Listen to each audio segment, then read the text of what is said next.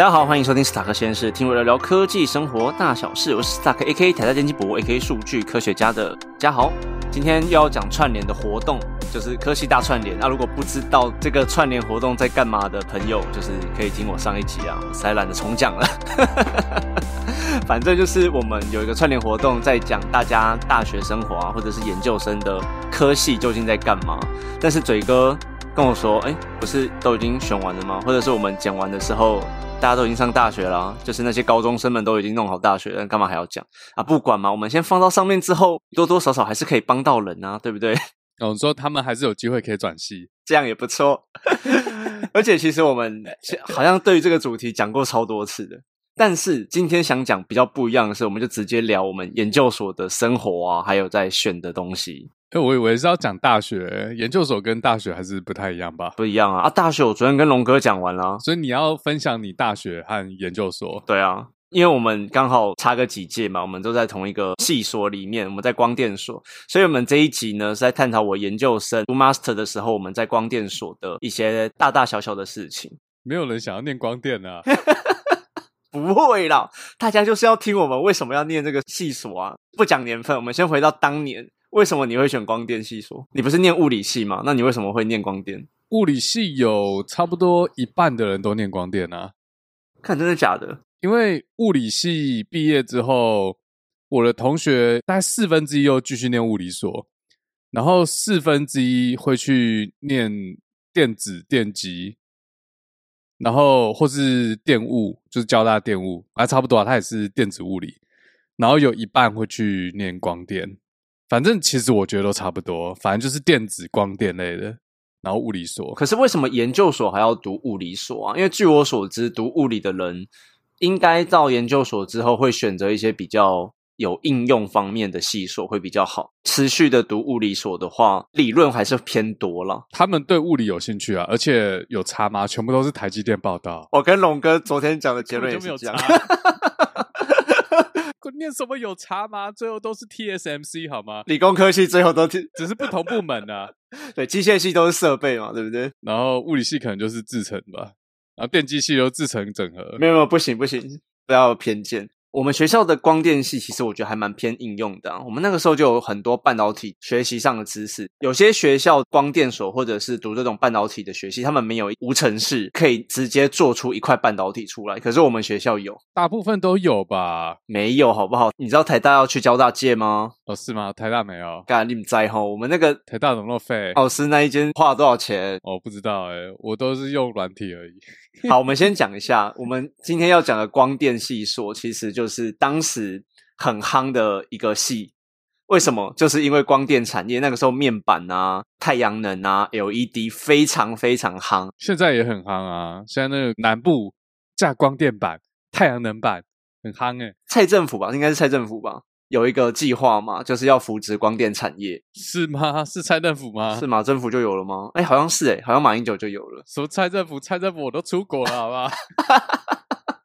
好了，反正我们的政府就是有在某一段时间在扶植光电产业，结果变成很惨的惨，光电产业就赔了很多钱。原因其实很多啦，像中国的一些低价 LED 的产品啊，就直接把我们打趴。我觉得这个产业比较难建立。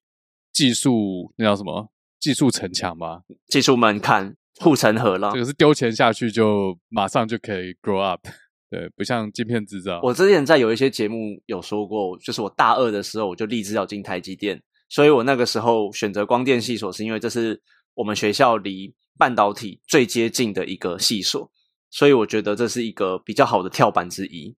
所以我后来就是念光电系所，然后去先主修一些半导体啊、半导体元件啊、LED 这种制成的东西，先去学。那刚刚嘴哥有讲到模拟这件事情，模拟 simulation 是针对 LED 光子的干涉跟绕射现象，然后再看怎么去增加它的发光效率，做一些改变。在你继续讲之前，我想先一个问一个问题：，你有调查过现在还有人想要念光电系吗？我说大一哦，大学部。就现在的 popularity 到底我不知道诶，但是我觉得一定是电机跟资工，好不好？光电现在已经没人鸟了，可是还是可以进台积电啊，还是可以进啊。就像我们刚刚讲的，你念理工科系都可以进台积电啊。只是在什么部门不知道而已。光电的部门有比较烂吗？光电的部门我不确定诶，因为我觉得都还是根据你学习的东西背景为主，然后在面试的时候知道说你比较适合在哪里。可是你其实少讲一个欸，还是可以去玉金光和大力光啊。其实我们那个时候有啊，那个谁的实验室很多人去大力光跟玉金光啊，也是赚很多钱。对啊，因为你一直说光电，可是你一直着重在电，但你没有讲光。其实我们学校是 focus 在光，你这样会被 focus 哦。这样我会我们会被知道念哪是？好了，没关系，也不一定啊。因为其实刚刚嘴哥讲了一个很重要的东西，光电系所，但是很多学校都是集中在我刚刚讲的半导体电这一块部分，比较偏电机这一块。可是其实光这一块也是很重要的一个领域。我们学校其实在镜片设计啊，还有光元件的设计是还蛮着重的。然后那个时候我的毕业论文是写微型投影机的研究，我们的实验室自己做出了一台小型的微型投影机。那我是研究光的部分，我的伙伴就是在研究晶片的设计，这样子。光学系统啦，用专业一点的字，好吧？好好好，光学系统。哎，那个时候老师直接带我们去玉金光，还有那个细品。哎，对啊，我知道啊，我那时候在那边啊，对啊。你有去吗？呃，哎，你有你有来吗？不是只有学姐来吗？玉金光我有去过一次。哎，等下是那家是玉金光吗？哦，那那家可能不是。哦，不是不是，我去的是国内有一家也在做微投影的的厂商啊，他们后来怎么样我不知道，应该也倒了吧。那个时候，Pico Projector 也是很夯的议题。那个时候我毕业，一堆厂商在找我进去要研究这个。是啊，然后我就想说，干这这个没有搞头啊，我才不要做。的确，哎，可是在美国啊，如果你 Amazon 打开，其实很多在卖，哎，就是小小一台的那种投影。当然啊，对，都中国来的啊。其实我家就有一台，我家就有。那个时候我们做逆向测验，本来就是从中国拿一堆这种回来看一下光学他们的光学元件哦。对啊，我们就猜啊。现在我在 Amazon 看得到的那种小台的啊，像我家还不是很小台，我家可能比我的手掌大蛮多，就我两个手掌合在一起的大小。然后我们那时候做的是一个手掌的大小嘛，在 Amazon 上，我一个手掌大小里面有超多台，非常非常多台，然后也不贵，可能七八十块吧。效能怎么样我不知道。所以等于说，我们那时候做，然后到现在在 Amazon 上买，其实没什么进步，你知道吗？我觉得有很多的硬条件是没有办法改善的。发光元件那么小，怎么推它的上限就是在那边，比如说十流明、五十流明。但问题是，这个东西就是很烂，就是一个玩具。对，就是个玩具。你要弄到可以打电动啊，或者看电影，太吃力了。大家还是不要这种东西。我觉得光学系统本身可能没什么改变，只是如果发光元件，还有就是那个那个晶片叫什么 LCD，或者是用 PNP 吗？感那叫什么？可是，在 LCD 前的那一块就已经分走光的百分之五十的能量，那个光学元件的设计其实就很有问题了啦。所以用 TI 那个，对对对，它没有办法直接发挥光源本身百分之百的能量，就是很浪费的一件事情。然后我们讲可能讲太细了，对，我们 回来，对，因为我们讲太多光学的东西。当时你你是怎么找老师的？你你会去每个实验室看吗？我那时候是推甄的吧？你应该也是吧？我我推真的，所以我那时候去找实验室的时候啊，老师都没有说嘛，等于说我哪一个实验室我都可以去，基本上啦。而且我又是同一个学校，所以我放榜之后，我马上就可以去找老师了，因为很近嘛，我就走过去就好，就隔壁栋而已。那时候怎么找老师的？其实我就是都问一问，去每个实验室跟当时的学长聊个天。基本上我那时候选实验室有一个主要的原因，应该说主要的参考条件是，因为我念完硕士之后，我还要再出国念博士。所以我要去找一个留美回来的，然后这样可能会比较有 connection。那是我那时候的假设。因为我跟你讲，我的故事其实跟你差不多，我也是推真上，只是我那个时候在篮球场上，我认识陈化。然后我知道他是光电说的，请他帮我带每个实验室，我就拿个小笔记去每个实验室抄，说他们有什么特色。他帮你带每个实验室，他有认识这么多人啊？好多诶他就直接敲门啊，然后讲一讲，他就让我那个了。人家又高又帅，对不对？哦，对啊，我就每个去每个实验室去了解一下，然后我最后选他，他他一直说不要因为他在我才选，我觉得没有，他自以为是因为他很帅又高，然后你就选那个实验室。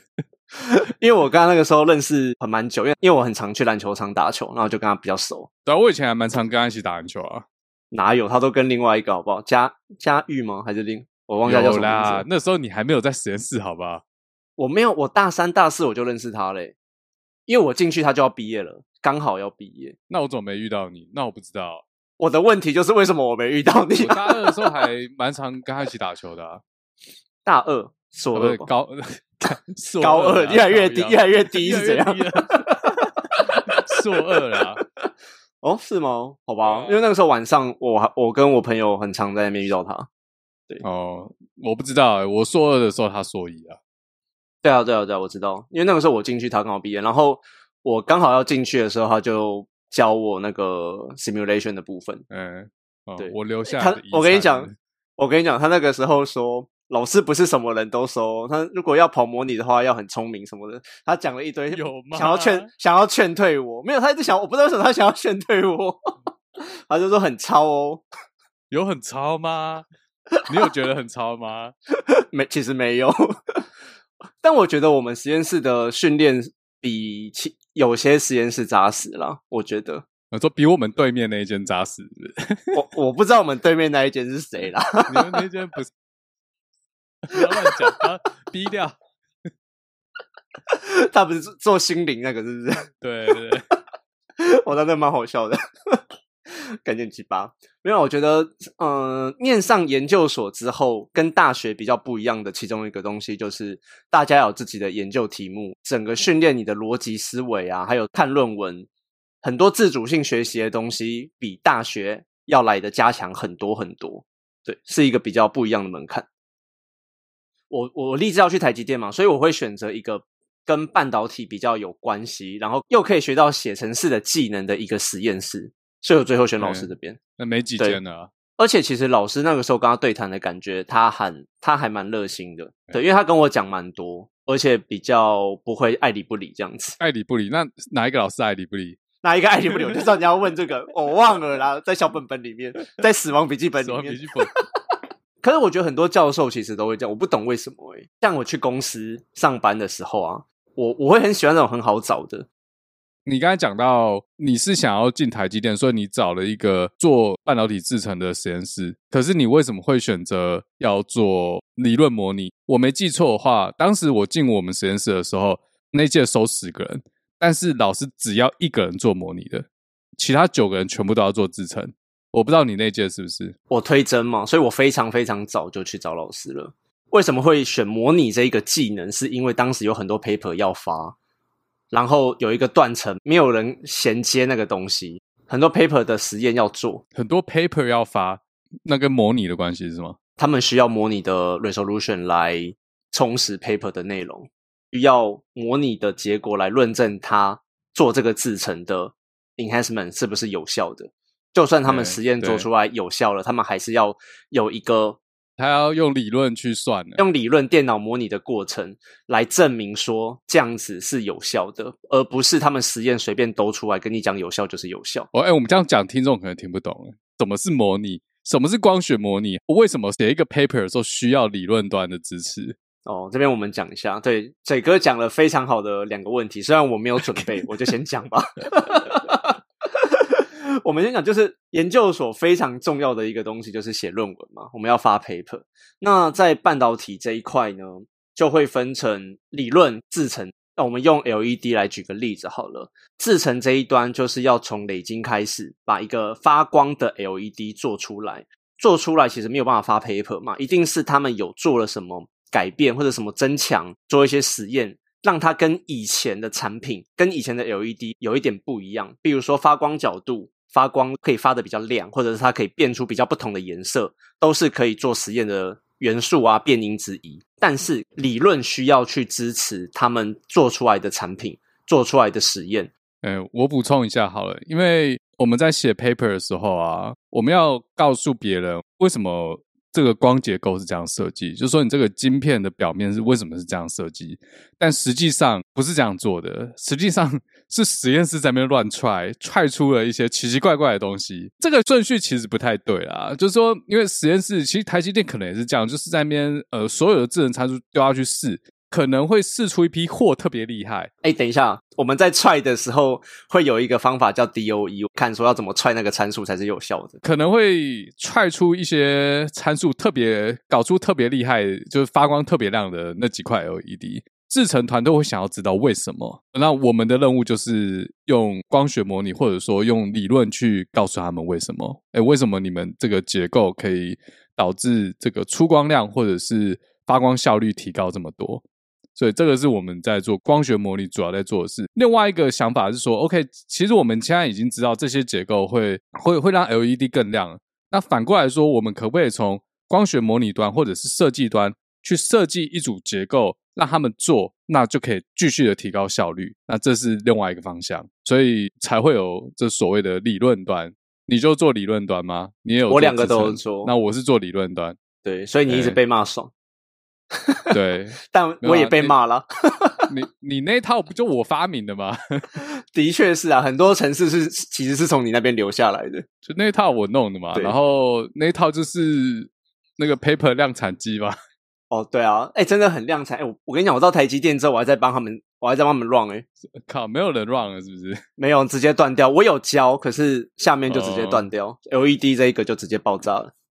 啊，反正也没有人在做这些研究。有啦，郭老师那个时候还在做，好不好？他 还在做这个，我操！我不知道后来还有没有，可是当时我毕业还在做。他们为什么自己不学啊？这个又不难。他们的人就是整个关在实验室里面去，一直在做。哦，这这倒是。你看你同学就知道了，我们实验室也这样，不是吗？嗯，对啊，啊，我就爽啊！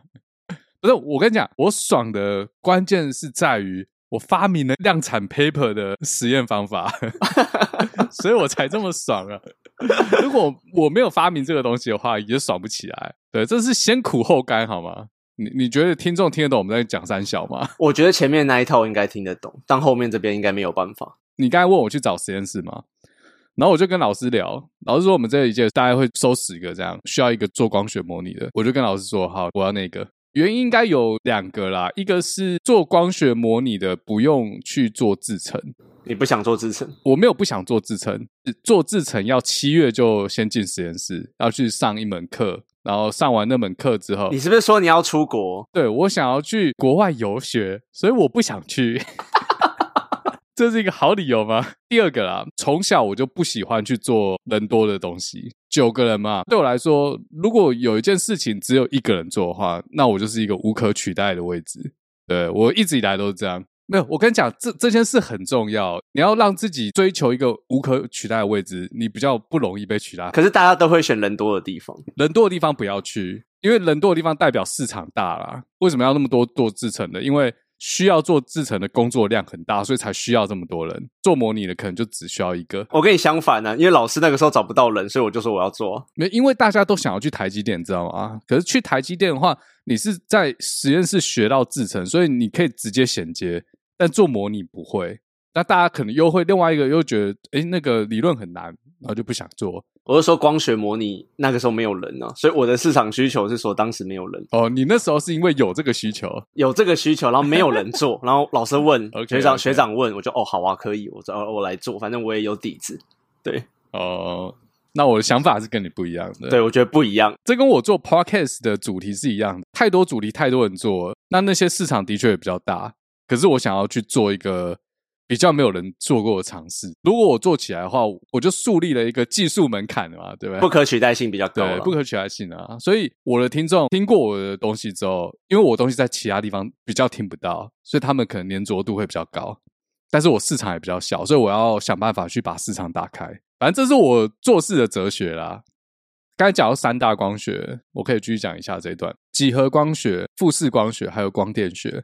几何光学的话，其实就是刚刚嘉豪讲的光学系统，就我们的照相机啊、投影机，任何跟镜片有关系的这整个光学系统，把光当成是一个粒子，它只有粒子性。做光学设计，我是觉得还蛮不错的，因为光学设计也是比较难被取代，可是它位置很少，因为台湾的磨镜片的、啊做镜片的大力光、玉金光，他们里面光学设计师可能也没几位。镜头这个东西啊，你设计出一颗其实可以用很久，所以其实不太需要更新。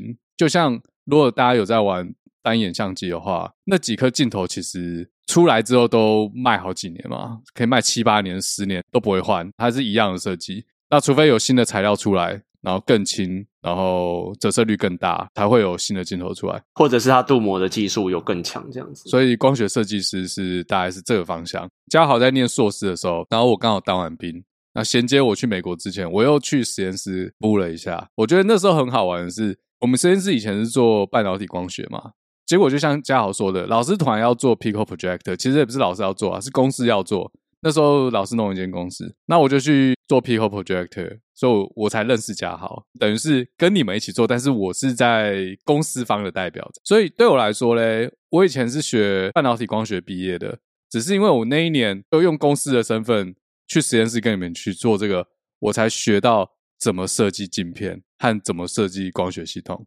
因为我们实验室也不是做光学系统，所以找了另外一个专门做光学系统的老师来带我们。那个老师其实就像我另外一个指导教授，他教了我一身设计镜头的本领。我觉得我很庆幸我可以学到光学设计，虽然说我后来都没有在做，我后来到美国念书的时候还是在做光电的东西，半导体元件吗？光学晶片啊。你在美国是在做光学晶片哦，modulator 半导体晶片上面跑光路。然后直接可以 modulate 光学的讯号，也是光通讯了。不止通讯，它其实就是想要把现在我们 IC 里面的电子讯号加上逻辑闸变成光学的。你是说半导体的开关都变成光路元件就对了？等于说你把一个光学桌坐在镜片里面，这个意思。对啊，那如果听众有喜欢拍照什么的，其实。我觉得光学设计蛮好玩的，但是因为光学设计它不是一个高科技的东西，我只能这样讲。因为它的理论其实是照镜者公式，是应该是十六世纪就出来了，然后到现在没什么改变，只是软体变强了。它是属于古典物理里面最不用参考这些微小尺度，还有，但我觉得不能用这个方式来说它以后会不会大爆发，因为你其实看我们最近爆发的人工智慧的演算法，其实也是很久以前就。衍生出来的东西，但为什么现在才有办法这么大爆发？也是因为半导体的进步、软体的进步等等，才导致现在人工智慧以指数型的速度在进化嘛？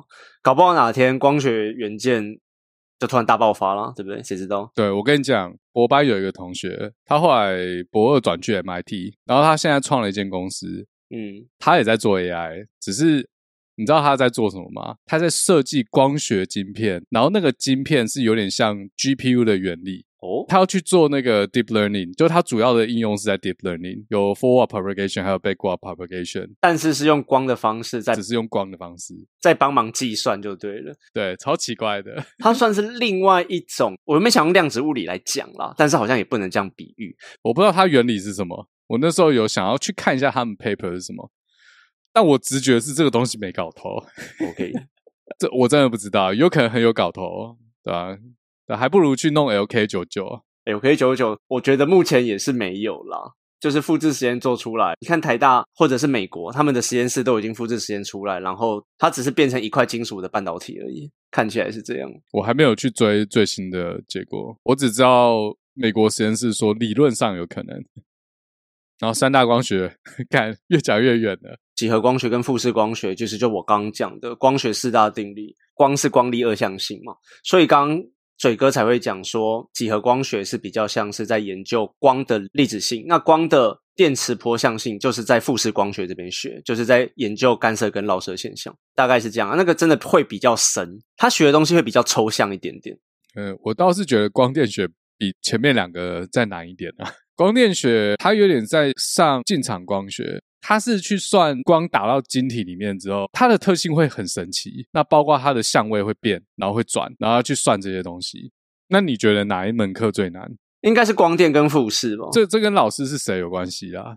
可能教的比较不好。三大光学的老师好像是有调过的，不能乱教。我们刚讲了超级多理论的事情，你觉得你出去工作是用得到的吗？工作的时候吗？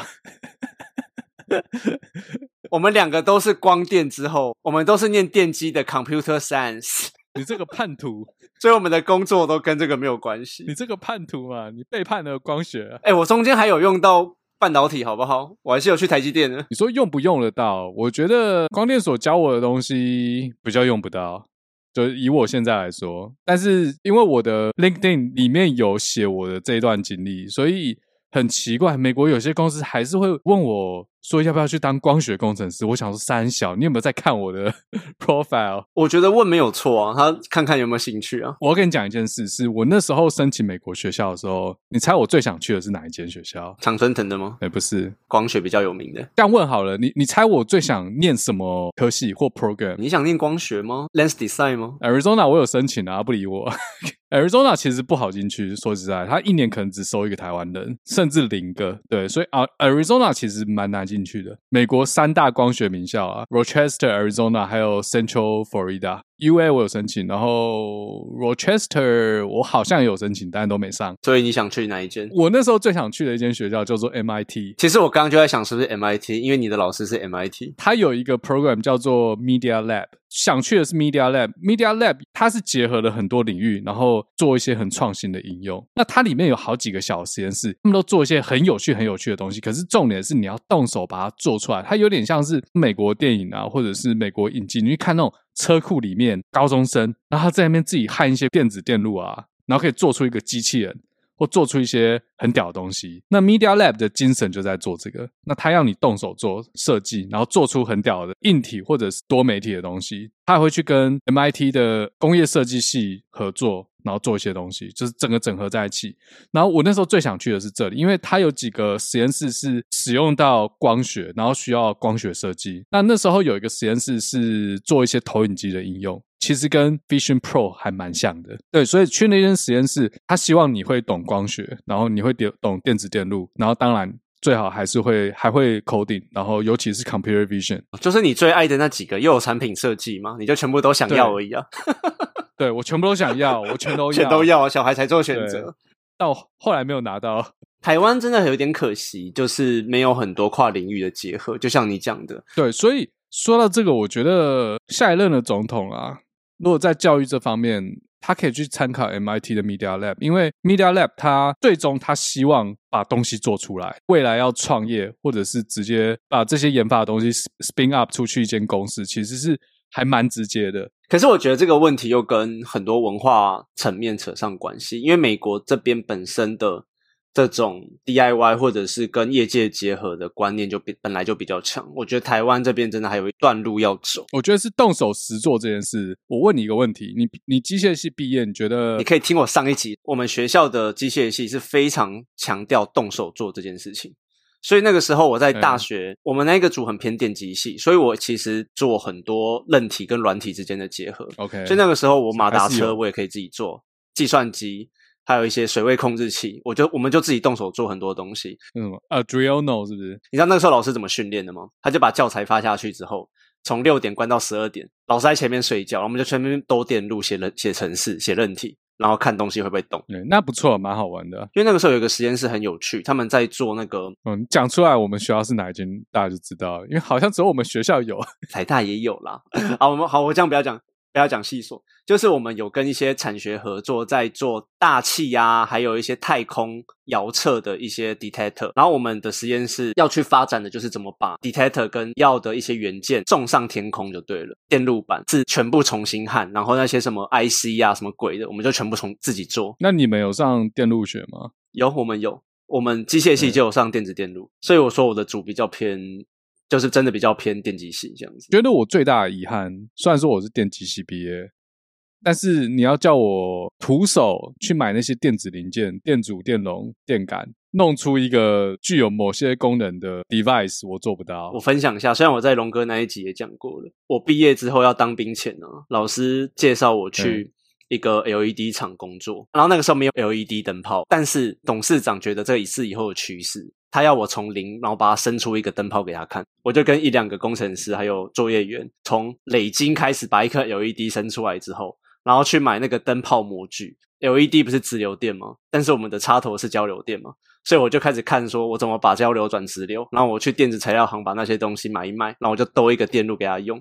然后最后就伸出了一排的 LED 灯泡给董事长看。呃，这这个我可能可以，就是如果有 instruction 简单的，对对对。但是如果你要叫我去设计出一个某个具有某个功能的电路，那我可能不行。那个比较偏电子系。对，但是其实物理系在大三的时候有一门课叫做电子学实验，他们就是要会这个。那堂课我没有修，这是我一直以来的遗憾。哦，现在也可以修啊。你说 Coursera 是不是？那那堂实验课超超，他们是要徒手电子电路板，就那个电路板加所有小电子元件，随便他们要做出一台收音机，我觉得蛮好玩的，可以实际动手做课是蛮有趣的。可是其实我回想当时很多人都不想，因为懒，然后很累。我我那时候还没有体会这样的乐趣，等到后来我体会之后呢，就已经毕业了。可是其实很多人是这样子，像龙哥在我们那另外一集啊，他就说他们的机械系就是不断的理论。就是完全没有实做，对，这就是我说的。大部分台湾，不管你是不是顶尖大学，大部分顶尖大学，尤其是顶尖大学，都是把理论教的很透彻。那理论可能很强，可是你真要学生动手做，做不出来。所以我觉得就是要一直去动手做，才能把学到的东西去发挥出来。我现在在设计的课纲，我就是会觉得，我希望学生。多一点动手做的部分。我那时候当兵的时候啊，我我在通讯部队啊，所以我们要雇很多无线电机台。然后那时候有东西坏掉，然后我们的士士官长就把那个电子电路图直接摊开看，然后超级复杂，我他妈看不懂，他看得懂，然后他就知道哪边哪边要干嘛，干超佩服国军的士官长。我们国军还是本职学能还是 有一定的实力的。比我的国立大学的还要强，因为他们对这一块的教育跟琢磨可能比较多了。对，他们是实战为主。那你要问他理论，他可能还没有你强，可是他就知道那个东西要干嘛，然后哪边坏了要修什么。老师傅啦，各领域的老师傅，他们都可以看一眼就知道那是什么东西。对，所以，我们继职教育其实，我我觉得是有空间的啦。可能当时在广设大学的时候有它的时空背景了，但是现在有点太超过的范围下，也许继职教育是需要回来重新审视一下，是不是还有必要性，把这些名额再扩增一点。嘴哥不会自己在开物理系嘛？那你要不要跟大家讲一下物理系你比较印象深刻的东西？物理系一句话讲，到底在学什么？他在学习一切工程科目的基础。物理系的话，它其实我们真的是学的蛮理论的，就是我们学了物理，然后我们要转什么都很方便。可是就会有人呛我们说：“OK，那你就直接去学电机就好，你为什么还要浪费时间学物理？”可是我觉得学习这种东西是没有结束的一天，不是说你大学毕业之后你就不学习了，在物理系学到的东西、学到的知识。让我很快的可以去 pick up 大多数工程科目需要背景知识，很多东西是可以，如果有兴趣的话，自己看看的话，是是可以衔接上去的。我觉得物理系我学到三个主要能力，第一个就是联想能力啊，联想能力就是类似是一个润滑剂，就是说我看到两门知识，这两门知识可能是有关系，但是如果你没有理论的基础的话，你是没办法去知道哦，他们两个其实是同一套理论，然后把它们连接起来。可是，如果你上的是物理系的话，其实因为你学的是基础科学，是有能力把不同的领域的理论的东西把它联系在一起，所以这是我我觉得其中一个联想力。那第二个是想象力，物理系他学的东西，就像我前面讲的很理论，有些东西你要在你的大脑里面去幻想，去用想象方式，比如说，诶，氢原子模型，大家不可能看过嘛？你就算显微镜下面你也没看过，所以我在学氢原子模型的时候，你要去想象。OK，有这个电子，它会跳来跳去的。那它会有一个能阶的概念。那能阶长什么样子，要在脑中。大家有学过电磁学的话，电磁学是一个很难的科目。这些电力线啊，还有电池啊，这些东西你也需要有很很强的想象力。物理念的好的话，我觉得想象力很重要。就像大家最近去看奥本海默，在研究理论物理的人，他们都是靠想象力去想，哎，这个东西本质到底是什么，原理是什么，想出来之后再去。试着用数学去证明，所以一开始都是需要想象力的。在这些东西还没有被发现、还没有被理论证明之前，不知道这是什么。那我们在课本上看到那些图示啊，其实都是发表这个理论的人当初他们大脑想的东西。就像相对论是，因为相对论也是一个很抽象的东西，那就变成说我们要想办法靠自己的想象力把这些东西投射在我们大脑里面，这样比较好学。那这是第二个能力。然后第三个，我觉得是抗挫力。抵抗挫折的能力，物理系真的很难。我们学的科目因为是基础基础科学，所以我我有两个硕士，一个博士。然后我的硕士和博士都是比较偏工程的。我觉得物理系毕业之后，我很少遇到比物理系还要难的科，即便我已经从美国的博士班毕业，这是让我养成一个挑战困难学科的勇气啊，有点像是提高了“困难”这个字在我人生里面的 bar，raising the bar of difficult。类似这样，那如果物理系你毕业之后呢，再遇到其他其他的挑战，你可能就觉得，哎，其实没有那么难的。这三个能力，这四年物理系得到的，我大三才开始用功念书，我大一大二都在混。上课的时候，我其实没有真的读懂老师要教的东西，我真的没有读懂课本。我是大三之后，尤其是我大二升大三，我就去补习班啊，研究所，他就把我的电磁学还有我的工程物理重新教一次。啊！不然我上课的时候都在混，根本就没有听懂，我成绩超烂。但后来我真的花时间，然后真的有去懂他到底在教什么东西的时候，我就开始觉得很有趣了。有一个转变是，你有兴趣之后，你再去念，对自己是比较有帮助，对不对？对，因为后来觉得有趣了之后嘞，再加上基础科学的训练，我就会养成另外一个习惯，就是追根究底的习惯。因为我看了这个东西，我不知道为什么我就要去想要看它背后理论，所以我后来念了工程科系之后，我就有点不太习惯。对，因为他有时候不不太会告诉你最底层的理论到底是什么，然后他就直接 你讲的那些，我们机械系也有教，好不好？力学、热热物什么的，我们都有教，好吗？不一样，我跟你讲，教的东西不一样，一样啦，真的啦，真的不一样。因为你们的科目我不熟啦，我知道有热力那些，因为我没上过，可是。若以光电还有物理，他们比较有 overlap 的这两个学门来看的话，我在光电所上的半导体光学啊，或者是半导体物理啊，对比物理系上的是 solid state physics 固态物理，差很多。光电所上的跟固态物理根本不用比，好不好？我固态物理上的东西难太多了，所以我固态物理上完，光电所上的那些东西简直就简单到爆。对，那这是我在物理系学到的东西，对，联想力。想象力和抗挫能力，物理系对我来说啦，我知道你们在学的东西就真的非常抽象，所以抽象能想象能力要非常的好。对你来说，那只是一些数学式。就像我大二的时候，还有大一，我根本就在打混。念书对我来说，我就是去背那个推导过程，但实际上它的那个推导的意义是什么？我其实大脑中只有 equations，我没有那个画面。不过，这个是我们之前有讨论过的一个问题是。在台湾，很多人把理工科当成文科背科来背，把这些公式啊、equipment 全部记下来，真的比较不好的。呃，这样是没有用啊，好吧？你可能考试可以考得过去。那些理工科系的人，不代表他们的逻辑比较好。逻辑过程可能要去做做实验，会比较有可能。只是上上课，应该理工科就大学四年比较不会，就是有逻辑训练。我觉得。你会觉得课外活动啊，或者是团体生活会影响到学习吗？实验室其实有点像一个班级，有点像大学的班级。实验室其实有点像是上下班制啊，就是下午五点之后就下班了。但是我们实验室下午五点之后嘞，大家会自愿加班，开打电动，很奇怪。嗯，对，就在实验室里面打电动，或者是聊天或玩玩玩各种东西。我觉得那时候那段时光，我我觉得我的感觉跟你一样。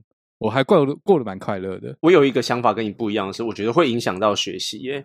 因为其实我们也会自己开读书会。那为什么会影响到学习？欢乐的气氛下，才比较会有人主导跟参与，然后交换意见。那不是好吗？为什么会影响到学习呢？我说的影响是正面的啦。哦哦哦，OK OK。